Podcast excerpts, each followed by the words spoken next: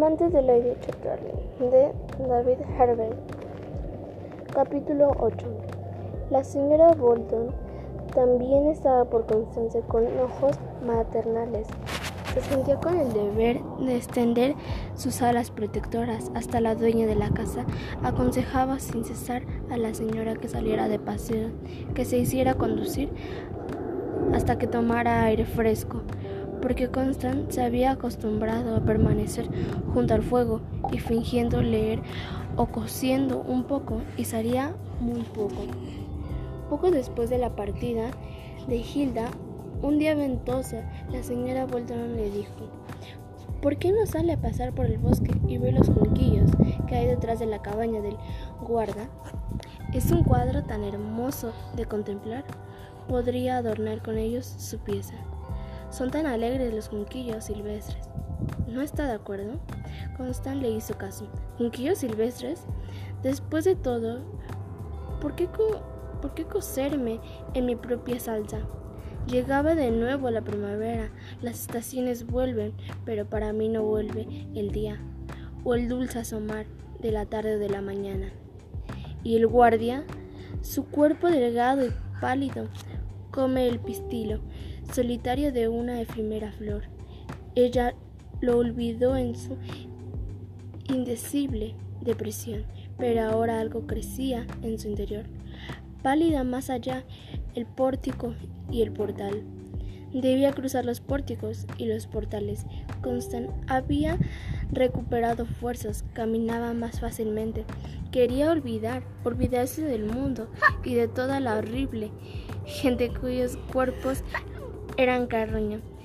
Se filtraba fugaces rayos de sol, extrañamente brillantes, a la orilla del bosque, bajo las avellanos.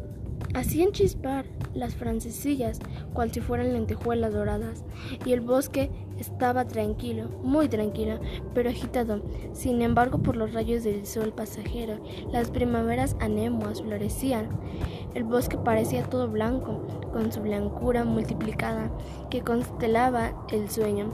El mundo ha palidecido bajo tu aliento, pero esta vez era el aliento de Persefona. Ella había surgido del infierno de una mañana de frío. Pasaban ráfagas de viento helado y arriba estaba el furor del viento luchando con las ramas.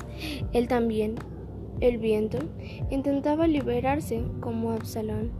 Las anemoas parecían tiritar de frío al erguir las blancas espaldas desnudas sobre sus muñecas de verdor pero se mantenían en pie. Había también algunos pequeños brotes descoloridos de flores. Junto al sendero se abrían marquillos capillas de flor.